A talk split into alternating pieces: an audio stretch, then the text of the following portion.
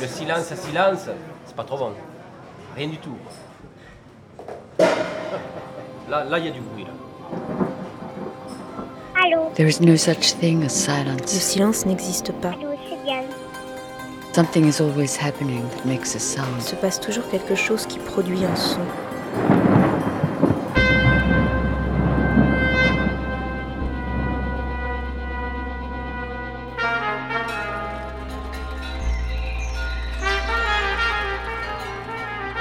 Récréation sonore. Sur Radio Campus Paris.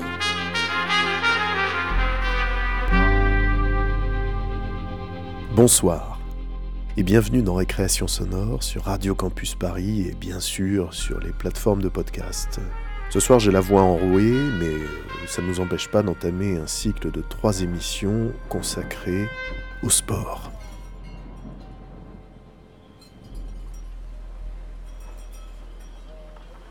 Il y a neuf jours, le 5 mars à 8h35 précise, Arius Ella était le dernier concurrent du Vendée Globe à franchir la ligne d'arrivée, au Sable d'Olonne, après plus de 116 jours en mer et plus de 36 jours après l'arrivée du vainqueur de cette course.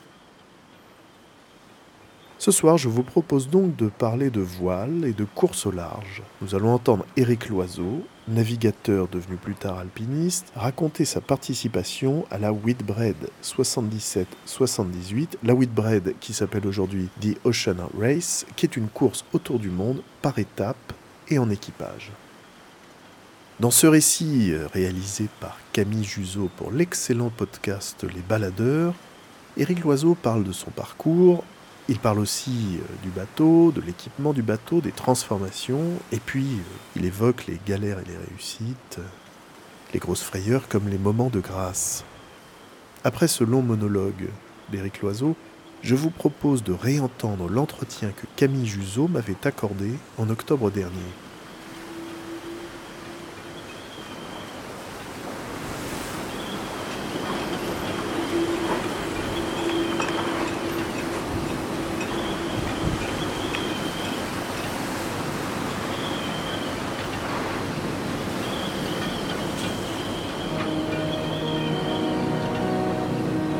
Entre ciel et mer se dessine la ligne éthérée de l'horizon, ce point sans matière vers lequel filent les navires tendant vers d'autres terres, de l'autre côté de l'océan. Éric Loiseau sur le pont de ces navires n'a jamais cessé de fixer le point le plus au loin de la surface visible de la mer et de s'y projeter, avec la force du vent à bloc dans les voiles, contre les tempêtes et les accidents. Coûte que coûte, le but est de rejoindre l'horizon, de dépasser l'insaisissable ligne pour découvrir de l'autre côté le rivage et atteindre les premiers l'arrivée de la course large.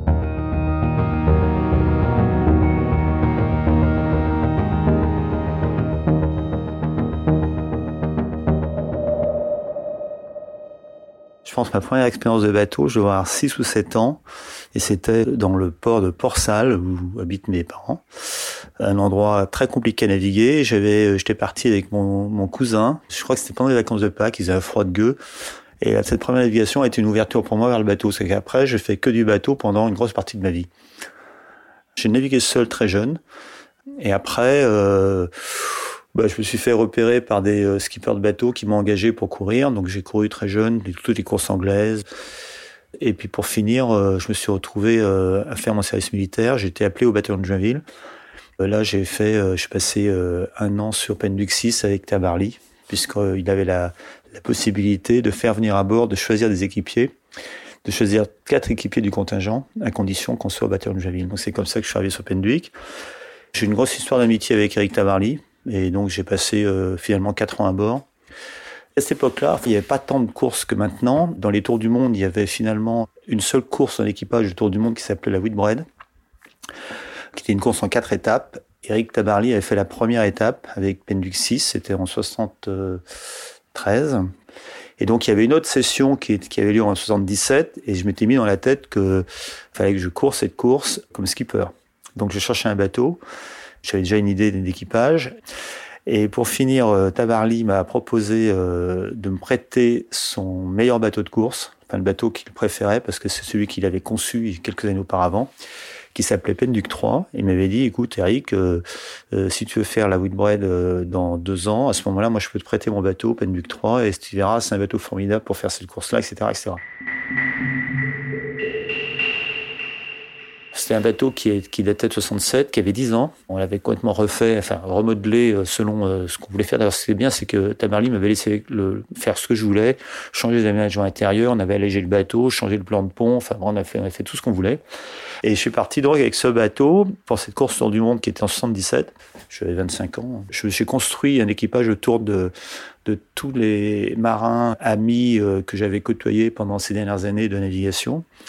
J'ai fait un jeune équipage, on était très jeune, on avait, je crois, on avait, on devait avoir 20, 22 ou 23 ans de moyenne d'âge, ce qui était très euh, rare à ce moment-là, et à, à un point d'ailleurs que euh, les Anglais, euh, au départ de la course à Portsmouth, ont fait passer une pétition pour qu'on ne puisse pas partir parce qu'on était soi-disant trop jeunes. Et surtout, ce qui les ennuyait beaucoup, c'est que le bateau, c'est l'ancien Penduc 3, et ce bateau les avait humiliés pendant des années sur toutes les mers du monde. Donc ça les, ça les ennuyait beaucoup que ce soit un jeune équipier sans expérience, a priori, avec un jeune équipage sur un bateau euh, qui appartenait à Tamarly. Donc c'est une grande histoire. Et on, finalement, euh, on est quand même parti. Donc les étapes, c'était Portsmouth, Capton, ensuite Capton, Auckland, en Nouvelle-Zélande, Auckland, Rio de Janeiro, Rio de Janeiro, euh, Portsmouth.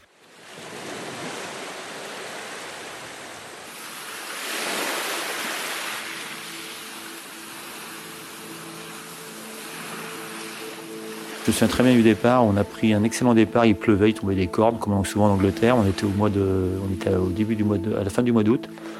Et finalement, on a la première bouée du parcours, donc peut-être euh, une heure après le départ, on était en tête. Donc ça, c'était déjà très très bien. Et ensuite, on a marché correctement. On avait un petit problème avec le bateau. On ne comprenait pas pourquoi. Là, on avait une tendance à, dès qu'on accélérait, dès qu'on allait très vite, le bateau avait tendance à partir sur la gauche. On ne savait pas trop pourquoi. Il était dur à la barre. C'était un peu inquiétant. Ce bateau était un bateau euh, très rapide euh, lorsque les vents sous de l'arrière. Donc je m'étais dit que c'était le bateau idéal sur les deux étapes du sud où normalement les vents sont toujours des vents d'ouest. Et pour moi, la première étape, c'était un peu sauver les meubles, essayer de bien me placer. Ça devait faire 6000 milles, grosso modo. On a mis 30 jours à peu près pour faire la première étape. Donc moi, j'étais euh, dans le skipper du bateau. J'avais un navigateur et puis mes équipiers. On était sept à bord. J'avais euh, calqué la vie du bateau sur les repas. Je vois très bien ce que Tamerly avait mis en route, sur ce qui se passait avec Penwick. Donc j'ai beaucoup copié de choses que j'avais appris avec Eric. Donc là en particulier, en fait, on avait euh, de toute façon un repas le soir, un, dîner, ensuite euh, un petit déjeuner le matin et un déjeuner à midi. On calquait l'écart par rapport à ça. C'est vraiment important parce que quand les équipiers montent sur le pont, il faut qu'ils soient en pleine forme qui puisse vraiment barrer le bateau correctement. On n'avait pas de pilote automatique sur, sur les bateaux à cette époque-là, donc du coup on barrait. On va vraiment très vite lorsque la mer est difficile. Il faut vraiment piloter par rapport aux vagues, par rapport aux différentes, etc. Euh, le barreur, c'est quelqu'un de très important. Donc pour barrer correctement un bateau, il faut être en pleine forme. Et je pense que là, on avait bien fait les choses. C'était une de nos forces. Et je pense que l'équipe, on était en forme, quoi. Je veux dire, on n'était pas épuisé.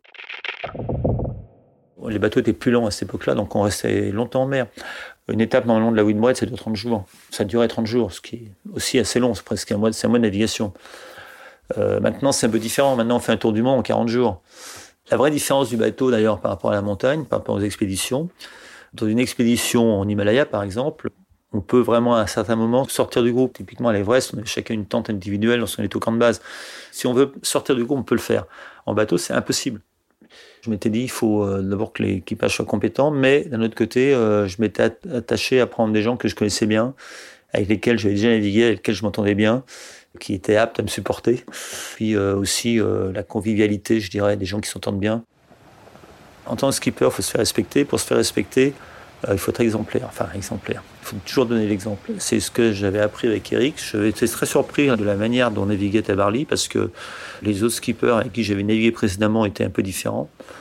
Eric était toujours euh, là au moment difficile. C'est-à-dire qu'en fait, il était toujours là. Et on savait qu'on pouvait vraiment compter sur lui, quoi qu'il arrive. Toutes les choses difficiles, il les faisait, il participait à tout, il faisait la vaisselle, il faisait les fonds, etc. Je trouvais que d'être exemplaire pour un skipper, c'est important. J'ai toujours essayé de, faire comme lui, ce qui n'est pas forcément évident, parce que lorsqu'on on part du principe qu'on va être sur le pont pour toutes les manœuvres du bateau, ça en fait beaucoup quelquefois, et du coup on dort moins que les autres, euh, c'est plus dur. Mais au moins comme ça, l'équipage te respecte et euh, tu peux les emmener très loin. quand la mer était dure, etc., je passais mon temps, je relayais le barreur. C'est-à-dire qu'en fait, je, passais beaucoup de temps à la barre pour qu'il se repose un peu et pour montrer que moi aussi, je prenais ma part dans les moments qui n'étaient pas forcément évidents, euh, où le bateau était dangereux, ou, enfin, etc. Quoi.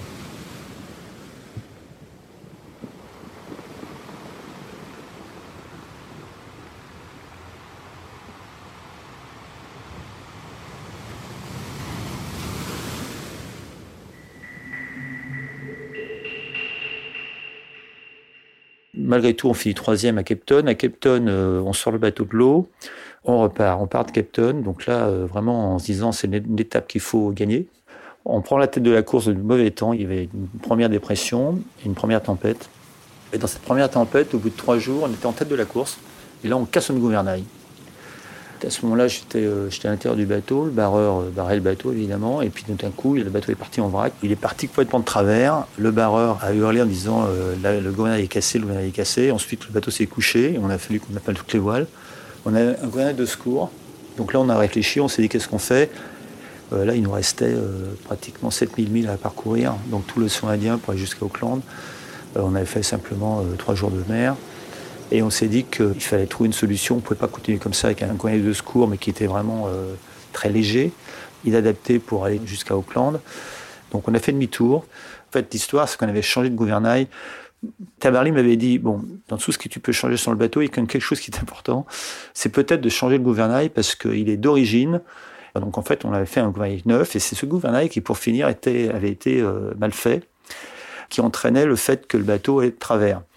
Et donc, on a fait revenir l'ancien gouvernail qu'on a laissé au chantier à Lorient. Donc, c'est mon ex-femme qui a amené le, gouvernail en avion jusqu'à Port-Élisabeth. Une sorte d'exploit, quand même. Euh, c'est un gouvernail comme ça, c'est encore une grosse pièce, c'est une mèche en, acier, ça pèse un âne mort. Quand on est arrivé à Port-Élisabeth, le gouvernail était sur le quai, on l'a mis en place et on est reparti. On a dû rester euh, même pas 12 heures à terre, le temps de changer, de sortir le bateau, de mettre le gouvernail et de repartir.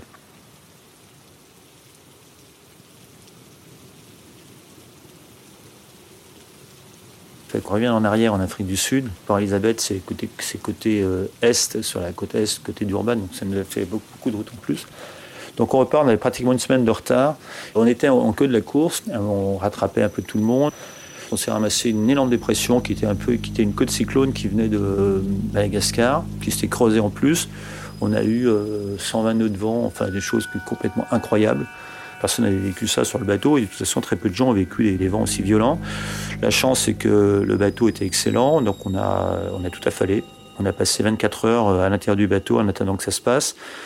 Avant d'affaler les voiles, on avait essayé de continuer à marcher dans le mauvais temps et on s'était ramassé d'autres déferlantes qui avaient défoncé notre euh, panneau de descente. Donc on avait rempli le bateau d'eau. C'est pour ça qu'on a failli vraiment avoir des problèmes. On avait de l'eau jusque jour dans le bateau et c'est un bateau en aluminium.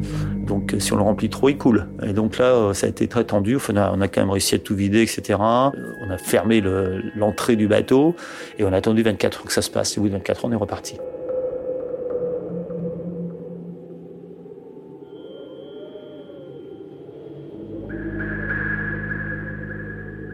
Le problème qu'on a eu à ce moment-là, entre autres, c'est qu'on a quand même mouillé tout l'intérieur du bateau, en particulier notre poste de radio qui nous permettait de communiquer.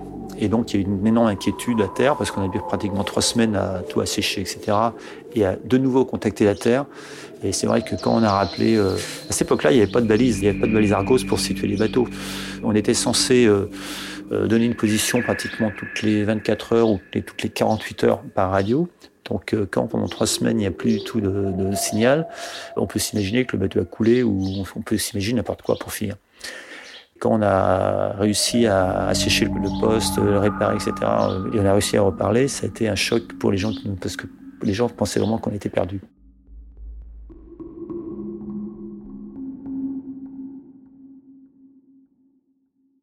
On réapparaît, on arrive à Auckland, un peu fatigué, le bateau complètement trempé. Là, je, j'ai l'aide de quelqu'un de formidable qui était le néo-zélandais, qui nous prête sa maison à Auckland parce que nous, on était partis sur ce tour du monde en pensant que de toute façon, le bateau ne servait de maison. Un peu ce qu'on faisait sur Penuxis, on vivait dans le bateau. Là, par contre, le bateau était complètement trempé et il fallait vraiment tout vider, etc. Donc, on habitait chez Peter, qui nous a prêté sa maison. Et là, on s'est reconstruit complètement. Mais on est arrivé à Auckland avec euh, pratiquement 100 heures de retard sur les premiers. Et à cette époque-là, le problème, c'est que la course autour du monde, le classement général final se faisait par addition des temps, alors que maintenant, c'est par des points. Les premiers, tu marques 20 points, etc., etc. Maintenant, le classement, c'est au point. Donc là, c'était au temps. Donc il faut bien avoir un truc, c'est que quand tu as pris 100 heures de retard par rapport à, la flotte, tu n'as aucune chance de gagner, la course. Donc nous, ce qui nous restait à faire, c'était euh, sauver les meubles. Et c'était finalement essayer de gagner les deux étapes qui restaient. Enfin, au moins, euh, l'étape suivante, qui était euh, la plus belle, celle du Cap Horn, la plus longue également. Enfin, moi, j'étais plutôt très remonté et je m'étais dit de toute façon que maintenant, il fallait à tout prix faire un bon résultat. En plus, une fois qu'on avait changé de gouvernail, le bateau, du coup, il avait retrouvé ses qualités premières et il allait il marchait très très bien, tout droit, etc. Quand on est à Auckland, on, prend le départ, donc on, est effectivement à ce moment-là, euh, dernier, au classement, on est dernier. Que le peloton, il y avait 16 bateaux à l'époque. 16 ou 17 bateaux, je ne sais plus exactement. 17, je crois. On, on a fait des journées fantastiques dans l'océan Indien pour essayer de rattraper tout le monde. Et on s'est dit, bon voilà, le bateau est génial. Il est sain, tu peux euh, porter de la toile euh, avec beaucoup de vent sans avoir trop de soucis. Le bateau était assez bas sur l'eau, était très peu protégé, mais enfin bon, c'était un bateau extraordinaire quand même. Le bateau faisait 60 euh, pieds, c'est-à-dire 18 mètres. c'est à la fois grand, mais maintenant c'est pas, pas non plus très très grand. Il était extrêmement léger. Moi, j'avais, en plus, on avait énormément allégé. On avait changé le plan de pont, on a fait beaucoup de choses sur le bateau. Donc, en fait, c'était une vraie machine de guerre. Hein. La preuve en était que la première étape, qui n'était pas une étape pour nous, on avait quand même fini troisième. On avait euh, plusieurs adversaires, donc euh, un bateau euh, hollandais qui s'appelait Flyer, et surtout d'autres Français qui étaient nos ennemis de cœur, des Marseillais, des sudistes, comme on les appelait avec un peu de dérision, parce que nous, on était les Bretons.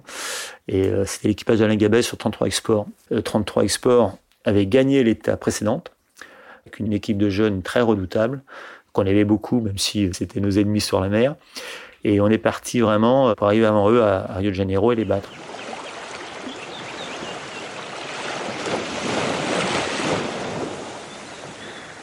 On a été vraiment très très vite. Jusqu'au Cap Horn, on n'avait quand même pas beaucoup d'avance. Comme il n'y avait pas de positionnement des bateaux, on avait convenu les uns les autres de se donner nos positions tous les soirs à 18h TU. Donc tous les soirs, il y avait une communication radio entre les équipages qui donnaient leur position. C'était assez bizarre parce que 33 Export était toujours situé à une centaine de milles derrière nous, quoi qu'il arrive. On n'arrivait pas à savoir exactement euh, où est-ce qu'il en était par rapport à nous. C'est notre concurrent le plus dangereux. Entre Auckland et Rio de Janeiro, on passe le Cap Horn. Il y a une sorte de resserrement. Tout le monde passe à peu près au même endroit. Tout le monde essaye de passer au plus près de la, côte pour que la route soit la plus courte. Une journée avant de passer le Cap Horn, on croyait avoir beaucoup d'avance. Et à ce moment-là, euh, au petit matin, on voit euh, derrière nous une voile. Euh, là, il n'y a pas de passage du tout. Donc, on était très étonnés parce qu'il n'y avait pas de bateau qui, a priori, devait être très proche de nous. Déjà, il y avait pas mal de vent, donc on était déjà à bloc. On marchait sous spinnaker avec, euh, il devait y avoir 30-35 nœuds de vent, donc c'était très fort. Enfin, bon, le bateau était stable, ça allait. On passe un appel VHF au bateau qui était derrière nous, et là, euh, c'est Alain Gabet donc, qui nous répond. Et je me dis, c'est pas possible, c'est eux qui sont derrière nous, alors qu'on pensait qu'ils étaient à 100, 150 000 derrière. Et en fait, il avait entendu la. C'était pas du tout lui, il avait entendu notre communication radio, il avait répondu. Il était beaucoup plus en arrière. Le bateau derrière nous, c'était un bateau anglais, c'était King's Legend. Un Swan 65, il est beaucoup plus gros, donc de toute façon, ils ont été largement devant lui en temps compensé. Et du coup, on a accéléré à bloc, on a gardé notre spinnaker dans du, coup de vent. En fait, lorsqu'on passe le Cap Horn, euh, le passage de Drake, qui est le passage entre les Shetland du Sud, donc le continent antarctique, et puis le, Cap Horn, en fait, c'est le prolongement de la, chaîne de montagnes de la cordillère des Andes. Et en fait, les fonds remontent. C'est-à-dire qu'en fait, dans l'océan Pacifique, il y a à peu près 3000 euh, ou 4000 mètres de fond. Et là, il y a une marche où il y a 150 à 200 mètres de fond. Donc cette marche fait que la mer devient énorme et très dure. Et là, on est parti en survitesse. On a rattrapé la vague qui était devant. Le bateau euh, s'est planté, l'avant du bateau est rentré dans la mer. Et avec la force du vent dans le spinnaker, il s'est retourné.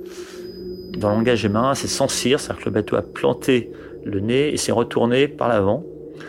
Et donc moi, à ce moment-là, j'étais euh, à la table à cartes en train de me dire, euh, bon, il est temps que euh, passe ce fameux cap, c'était juste à passer le cap Horn. On était à, à peu près à 50, même pas, on voyait la terre, donc on était à une quinzaine de milles de la côte, donc pas loin, ça fait moins de 30 km. Donc là, comme la, la, pointe du cap Horn est très élevée, donc on voyait bien le, le cap.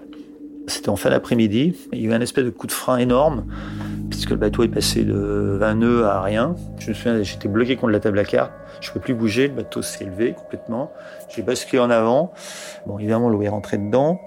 Il y avait un barreur, un équipé sur le pont, et les autres étaient à l'intérieur. On est sorti comme on pouvait euh, en marchant euh, sur le côté du bateau qui était complètement couché sur l'eau. On a récupéré le barreur qui était euh, heureusement amarré, qui arrivait à peine à respirer parce qu'il était à moitié sous l'eau. Et le bateau s'est redressé. Je pensais réellement qu'on avait perdu nos deux mâts et plus rien sur le pont. Et en fait, pas du tout. On avait simplement un petit avarie sur le mât. la compression du tangon a fait que le mât a pris un petit choc. Enfin, le bateau était en entier. Il a fallu qu'on remette tout en ordre qu'on récupère notre spinnaker qui était à l'eau. Enfin, ça a pris un peu de temps. Mais pour finir, au bout de d'une heure et demie ou deux heures, on est reparti.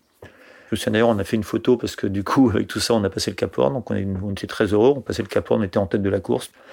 Et en fait, on n'avait aucun bateau autour de nous. Donc je sais pas, on avait dû euh, vraiment larguer complètement le bateau qui était euh, derrière là, pendant les quelques heures où on avait navigué à bloc. Et là, on est reparti. On a fait la route la plus courte. On est passé euh, à l'intérieur de l'île des États pour aller le plus vite possible à Rio de Janeiro.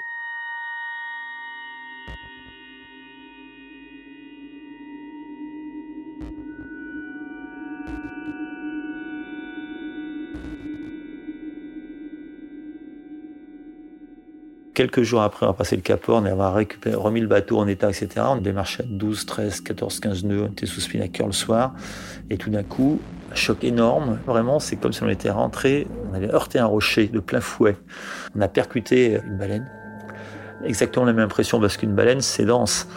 Le barreur l'avait pas vu parce qu'elle devait être à fleur d'eau, et comme c'était le soir, il y avait le, soleil couchant euh, qui était à l'ouest, et en fait, on faisait une route un peu vers l'ouest. On, était en train de tirer une sorte de bord portant vers la côte sud-américaine. Donc il n'a rien vu du tout. Et à ce moment-là, on était à l'intérieur du bateau en train de, justement, il était 18h le soir, donc on donne nos positions, etc., etc. Et là, je me suis tourné vers le navigateur et Loïc, je lui ai dit, mais on est où là? Parce que j'étais persuadé qu'on était perdu et qu'on était rentré, enfin, c'était inconcevable qu'on trouve un caillou, un rocher à cet endroit-là. Et en fait, quand on est, on est regardé en arrière, on a vu la queue de la baleine qui était en train de sonder là. Et malheureusement, je crois que la baleine, on l'a bien esquinté. Il y a un peu de sang partout. Très triste.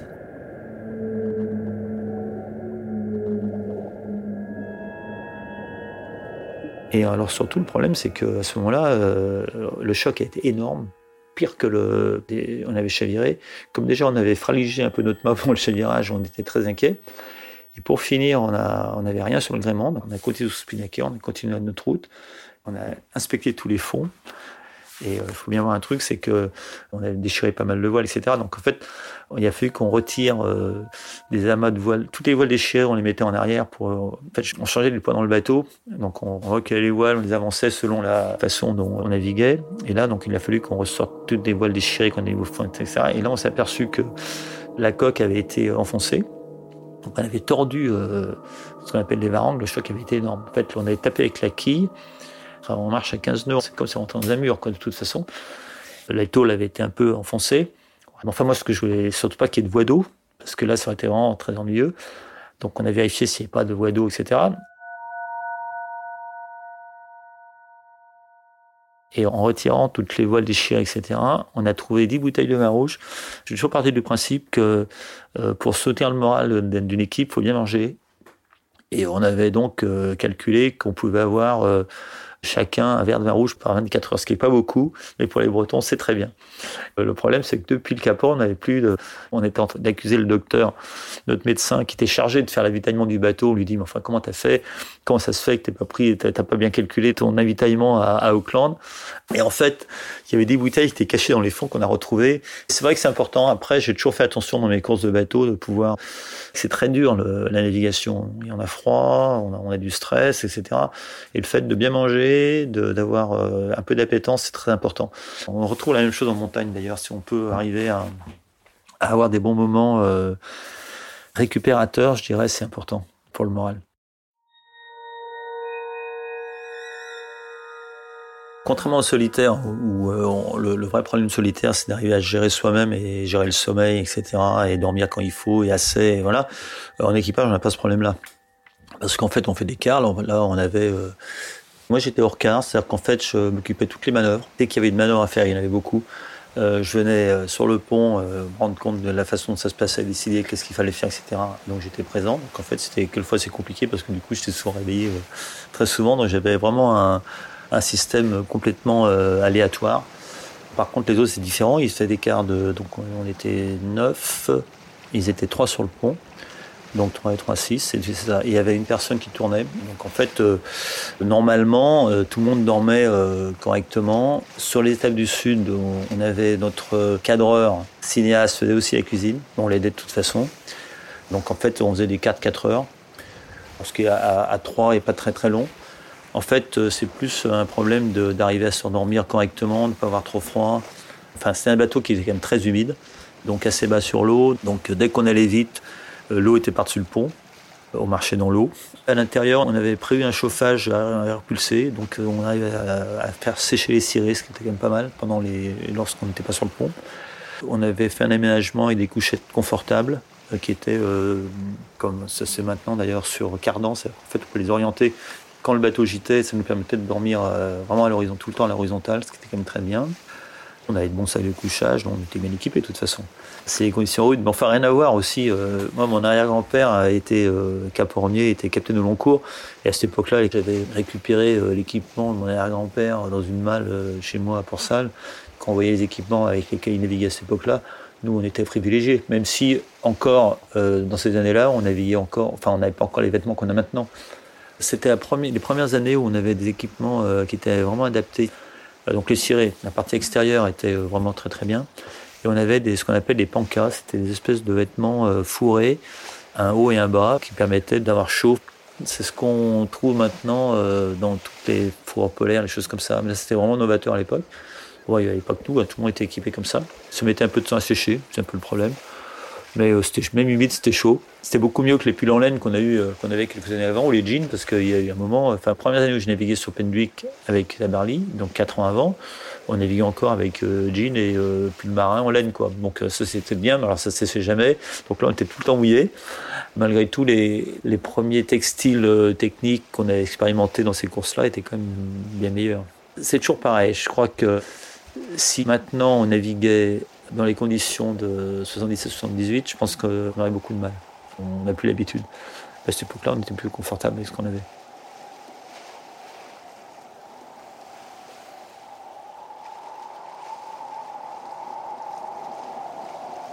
Il y a à peu près euh, 2000 milles, grosso modo, donc euh, ça a dû durer, on a moins une semaine facilement.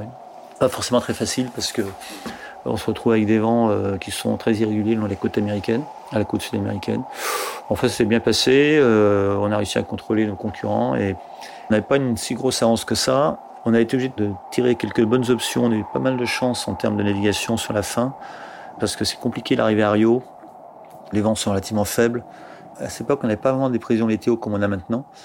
Donc, euh, il fallait vraiment avoir beaucoup d'intuition sur euh, ce qui allait se etc. Donc, pour finir, on a pris l'option de, de tirer des bords au large. Alors, c'est pas forcément évident comme ça sur le papier, ça rallonge un peu la route.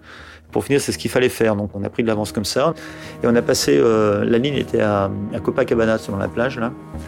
Donc, on a passé la ligne à, je pense, à 4 heures du matin. Il faisait nuit encore. Et là, on savait qu'on allait gagner, de toute façon, puisqu'on avait calculé les temps. Et de Copacabana, on fait le tour du, euh, du pain de sucre. euh, on arrive au, au club. Au yacht club, on arrive au petit jour et on à la voile parce qu'on n'avait pas de moteur sur le bateau. Le bateau était sans moteur, donc on, avait, s'est tout à la voile. Là, on arrive, euh, non, à 5 heures du matin, il n'y avait pas trop de monde, sauf que sur le, ponton du club, il y avait Tamarly et son équipe qui nous attendaient pour nous féliciter. C'était génial. C'était vraiment une histoire extraordinaire.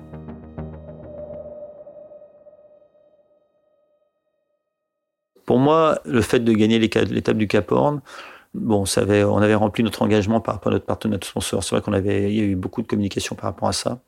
Et c'est vrai que la dernière étape n'était pas une étape facile pour nous parce que c'était une étape qui est justement beaucoup moins de lourd portante qui favorisait le bateau. C'était plus une étape où on allait contre le vent, un peu plus compliqué. Je prends toujours le départ d'une course pour la gagner dans tout cas, mais enfin, n'empêche, on, on pensait qu'on allait, ça allait être beaucoup plus compliqué. Donc de Rio de Janeiro jusqu'à euh, Portsmouth. Le problème de cette étape, c'est que d'abord, on part le long des côtes brésiliennes et sud-américaines. Là, il n'y a jamais beaucoup de vent, c'est un peu compliqué. Là, on gère les vents sous du nord, donc déjà, c'est les vents contraires. Ensuite, il y a le passage du poteau noir. au niveau de l'équateur. Et après, de toute façon, pour remonter jusqu'en Europe, jusqu'à la Manche, on se retrouve avec des vents. Les alizés sont nord-est, donc on les a dans le nez. Déjà, il faut commencer. Et après, il y a l'anticyclone des Açores à passer. Enfin, il y a des tas d'obstacles. Je crois qu'on a tiré de bonnes options. En plus, bon, j'avais vraiment un bon équipage. Très motivé, très bon barreur, bon régleur de voile, etc. Donc, euh, on faisait très, très, très bien marcher le bateau. À Rio de Janeiro, on avait euh, reconstruit d'autres mâts. On avait refait une pièce sur le mât, donc on, on, pouvait vraiment tirer dessus. On était beaucoup plus tranquille avec ça. On avait eu des voiles neuves. Enfin, on avait le bateau est parti de, Rio dans de très très bonnes conditions. Puis bon, euh, on a réussi à sauver les meubles dans toute la première partie. On est passé à l'équateur, on était plutôt bien placé, pas premier, mais pas mal. Et après, euh, on, a eu, on a fait une tactique euh, vraiment très intéressante sur la remontée. Je m'étais dit euh, qu'il fallait qu'on contourne l'anticyclone des Açores. Et pour contourner l'anticyclone des Açores, en fait, on a fait une navigation au baromètre. C'est-à-dire qu'en fait, on n'avait pas beaucoup de solutions parce qu'on n'avait pas de. C'est compliqué, même maintenant euh, où on a des prévisions météo très bien faites, c'est compliqué de savoir comment un anticyclone se déplace. C'est pas forcément évident. Il peut se déplacer très vite. Donc, euh, un anticyclone, quand tu tombes dedans, tu n'as plus de vent du tout. Donc, il faut surtout faire attention de ne pas tomber au milieu. Et je m'étais dit donc qu'il fallait le contourner. Et en fait, un cyclone, c'est un marais barométrique, donc le baromètre monte. On a fait toute notre course de remontée entre l'équateur et puis finalement l'arrivée euh, en Manche. On l'a fait avec le baromètre. C'est-à-dire qu'en fait, dès que le baromètre montait, on allait vers l'ouest. et c'est comme ça, on a, on a contourné l'anticyclone, alors qu'une grosse partie de la flotte s'est plantée dedans. On a ressorti de là avec de l'avance. Et après, on s'est chopé une dépression euh, avec des vents d'ouest très forts. Donc là, pour nous, ça nous arrangeait bien. Donc on est parti à bloc et on a gagné à, à Portsmouth. Donc là, c'était une fantastique parce que d'abord, personne s'y attendait. Autant au départ d'Auckland, on était favoris. Les gens pensaient qu'on allait plutôt bien marcher, sauf accident. Euh, là, quand même, euh, c'était quand même pas les conditions pour le bateau. Et le fait de gagner à Portsmouth, c'était génial. quoi. C'était deux victoires de, de suite. Moi, ça a lancé la suite de ma carrière de navigateur, puisque on a laissé de faire deux autres bateaux par la suite. Donc j'ai fait Gauloise 3, Gauloise 4. Et le fait qu'on on a prouvé qu'on était bon bateau, quoi. et donc on a continué.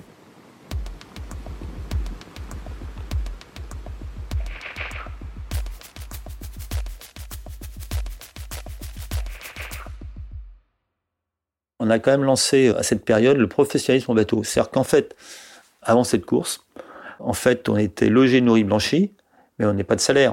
Je me souviens très bien, la, dernière nuit, enfin, la dernière 24 heures à bord, on avait beaucoup de mauvais temps pour arriver dans, dans la Manche. Enfin, c'est vrai qu'on était habitué au mauvais temps, on avait quand même fait l'océan Indien, le Pacifique, etc. Donc pour nous, finalement, 35, 35 40 nœuds de vent dans la Manche, c'était pas forcément très inquiétant. En plus, on était en tête, donc on a, la dernière nuit, on n'a pas été, savait qu'on avait beaucoup d'avance, donc on n'a pas été à bloc, on était relativement, relativement tranquille, enfin relativement tranquille. Euh, et je faisais les discussions qu'on a eues euh, pendant le dernier dîner qu'on a pris ensemble. On est arrivé le soir. La dernière nuit, on a parlé entre nous. Et c'est vrai que chacun euh, allait reprendre son boulot. C'est-à-dire que sur le bateau, il y avait un médecin, un étudiant en médecine qui était en quatrième ou cinquième année, qui lui, de toute façon, on disait, ben voilà, maintenant je vais finir mes études et je vais devenir médecin. Ce qu'il a fait d'ailleurs, il est devenu médecin. Ensuite, on avait un dentiste belge, aussi en fin d'études, et qui est devenu dentiste. Après, moi, je savais pas trop ce que j'allais faire. Je pensais que j'allais faire du photojournalisme parce que j'écrivais plutôt bien et j'avais beaucoup travaillé comme photographe. Je travaillais pour Gamma. Donc, j'étais plutôt parti là-dessus. Pollux, qui s'occupait des voiles sur le bateau, qui euh, se disait, ben ouais, je vais devenir voilier. Enfin, on avait tous... Euh, en fait, ce tour du monde, c'était un peu notre aventure de, jeunesse qu'on avait réussi à monter, à mener à bien. Et après, on allait passer à autre chose. Mais le bateau, en fait, en soi, ça allait devenir uniquement ce qu'on faisait avant, c'est-à-dire euh, un vrai loisir ou un sport qu'on allait peut-être pratiquer ou pas. Finalement, tout a changé puisque quand il est arrivé, les gens de la, la m'ont proposé de faire un autre bateau et je leur ai dit à ce moment-là, moi je veux bien, mais à ce moment-là, il faut que je, j'ai un salaire, que je gagne ma vie correctement, etc. Et en fait, le, le professionnalisme des marins, enfin le mien du moins, est né à ce moment-là. Je crois qu'il y avait seulement trois chaînes de télévision, la une, la deux, la trois, si bien que tous les jours, on parlait de la course. C'était énorme. Ça a été euh, le début d'une longue histoire de navigation et de professionnalisme en bateau. Donc le lancement en 78 par euh, Michel Etévenon de cette première route du Rhum, qui est devenue ce qu'elle est devenue maintenant, qui est comme un succès euh, planétaire, a lancé aussi toute une génération de marins. Moi, je n'ai pas couru cette année-là parce que 78, bah, j'étais, j'avais pas de bateau puisque j'avais rendu mon fameux Penduc 3, j'avais repeint en noir, on l'avait peint en bleu gauloise, ensuite on l'avait repeint en noir pour l'André Eric. Donc j'avais plus mon bateau. Euh, j'en avais donc un en, construction, qui était Gauloise 3, un autre en gestation, était le 4. Enfin, j'avais pas de bateau, donc du coup, j'ai pas couru. Ça a été aussi une course fantastique.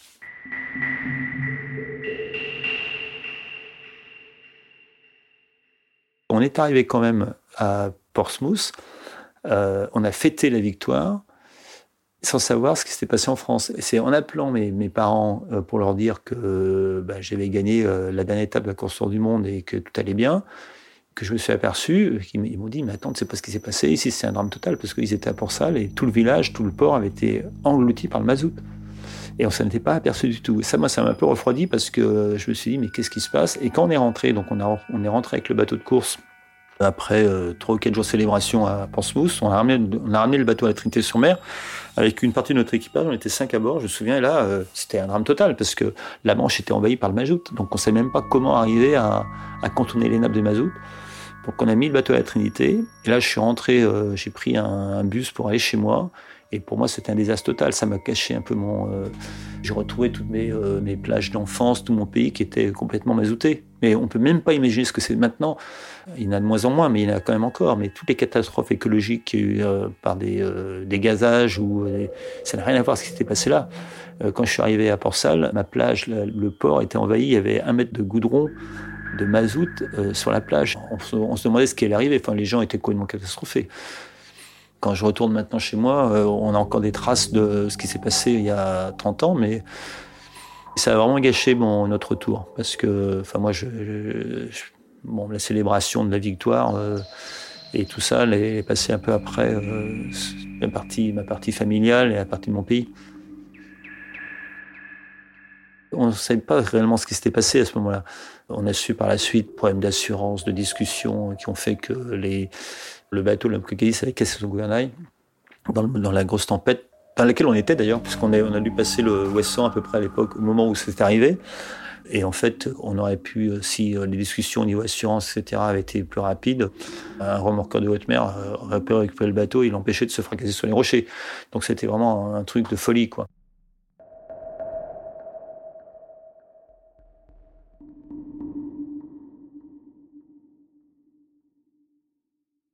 Sens vraiment bien qu'en mer.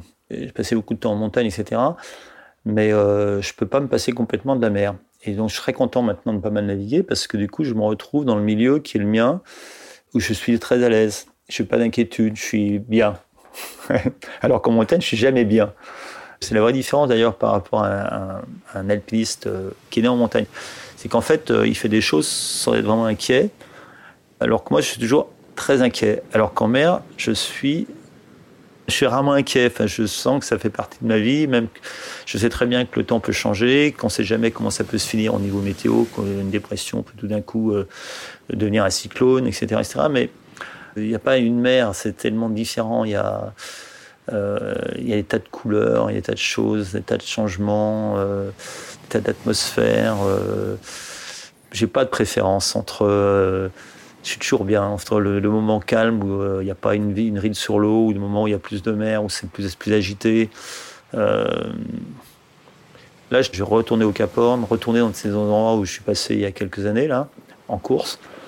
Euh, là, je repars à la voile avec un bateau à voile, mais ça va être différent parce que, en fait, la course, quand même, c'est une espèce de stress permanent parce que tu pousses le bateau à fond, euh, là, je le sens d'une façon un peu différente parce qu'en croisière, c'est pas la même chose. On peut prendre son temps, euh, alors qu'en course, on prend jamais son temps.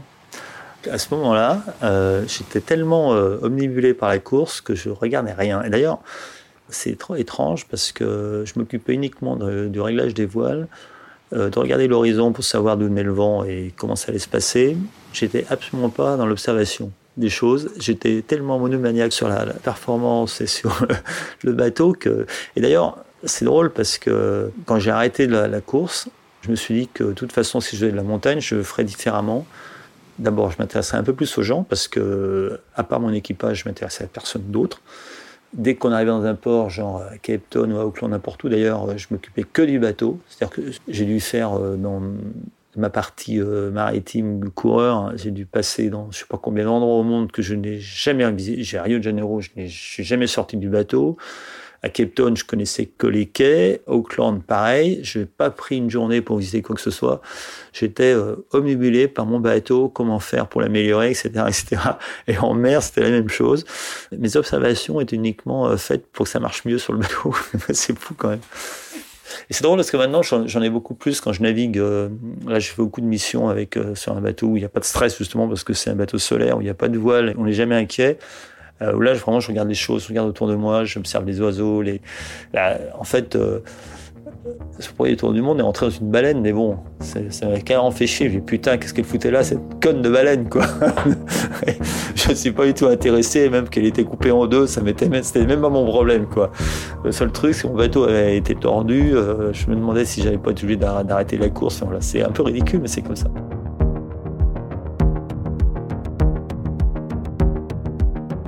Après avoir vécu une vie de marin, des traversées en solitaire ou des championnats du monde, Éric Loiseau explore la verticalité des montagnes et devient alpiniste.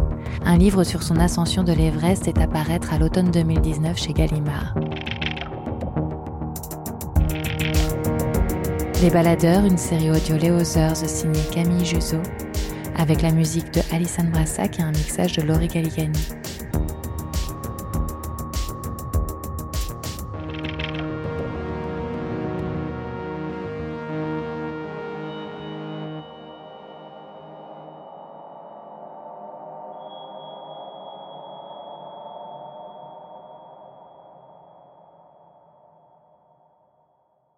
Alors, euh, ça fait deux ans que je produis et réalise des émissions euh, documentaires, euh, soit pour le podcast, comme Les Baladeurs, qu'on a créé en 2018 avec la revue Les Others, soit parfois pour Radio France ou Arte Radio, différentes boîtes de production de podcasts. Les Baladeurs, c'est une émission bimensuelle euh, pour le moment, il y a trois saisons qui ont été créées.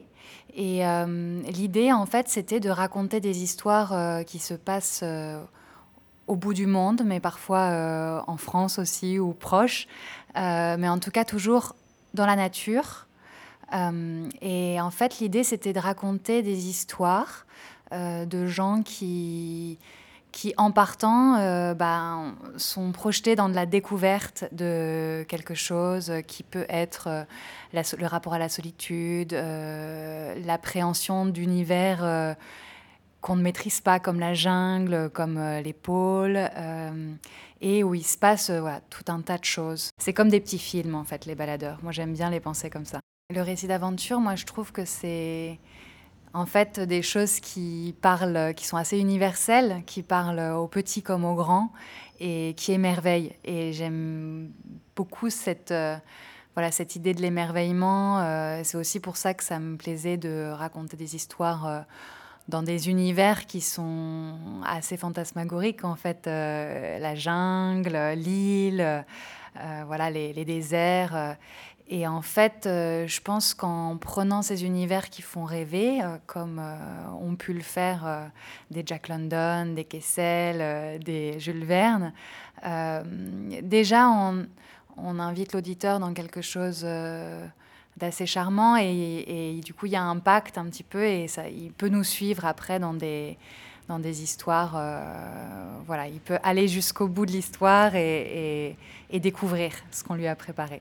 Alors j'aime bien en fait construire euh, selon des, milieux en fait que donc ça se construit pour dans une ligne éditoriale d'émission donc par exemple on va parler de mer à un moment donné, on va parler de, jungle à un moment donné. Finalement, moi, je me réfère assez aux, quatre éléments, quoi. Euh, terre, eau, euh, air, feu il y a des volcans, il y a, de la jungle, il y a du végétal, il y a de l'animal. Et euh, en fonction de ça, du coup, je vais chercher des histoires à partir de ce prisme-là. Ça peut être euh, la dimension sportive qui va intéresser, ça peut être euh, la dimension plus humaine, voilà, un rapport effectivement à la perte d'un proche, à, un accident, à, au contraire quelque chose de beaucoup plus intérieur ou contemplatif. Et voilà, à partir de ça, du coup, c'est ça, c'est mon, champ de départ. Et on va, j'ai fouillé en fait, euh, soit des faits divers, soit des anciennes revues, soit euh, des anciennes émissions de radio, soit par bouche à oreille aussi. Il y a beaucoup d'histoires qui tombent comme ça, notamment les, les gens plus jeunes, parce que ça m'importe aussi qu'il y ait des, des témoins assez jeunes, c'est-à-dire des vingtaines. et là, dans la troisième saison, on avait fait un jeune de 17 ans. je trouve que c'est une parole rare et, importante. Et euh, après, voilà, pour les personnes un peu plus âgées comme Michel Siffre, par exemple, je connaissais son histoire parce qu'elle voilà, a quand même marqué son temps. Mais euh, disons que là, l'idée, c'était plutôt de la remettre au goût du jour et euh, que ça soit pas que la génération de des parents, des grands-parents qui la connaissent, mais, mais justement la rendre, la réactualiser en fait. Récréation sonore. Invité régulier de récréation sonore, Yves Zisman nous propose ce soir d'écouter à bicyclette, une création sonore qui est extraite d'une pièce plus longue qu'il avait réalisée pour la Nuit Blanche 2014. Yves a posé ses micros le long de la piste cyclable du canal de l'Ourcq et il a attendu.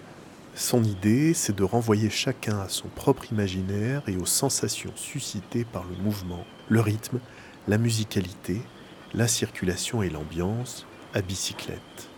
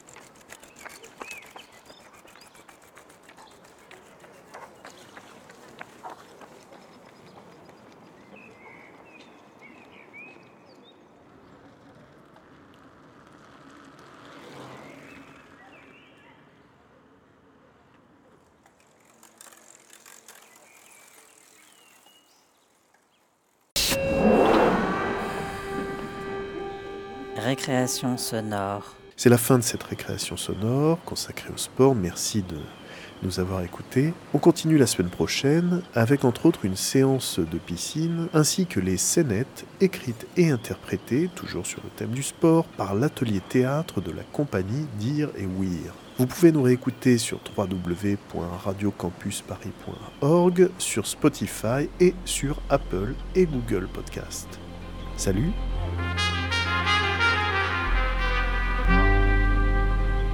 Récréation sonore sur Radio Campus Paris.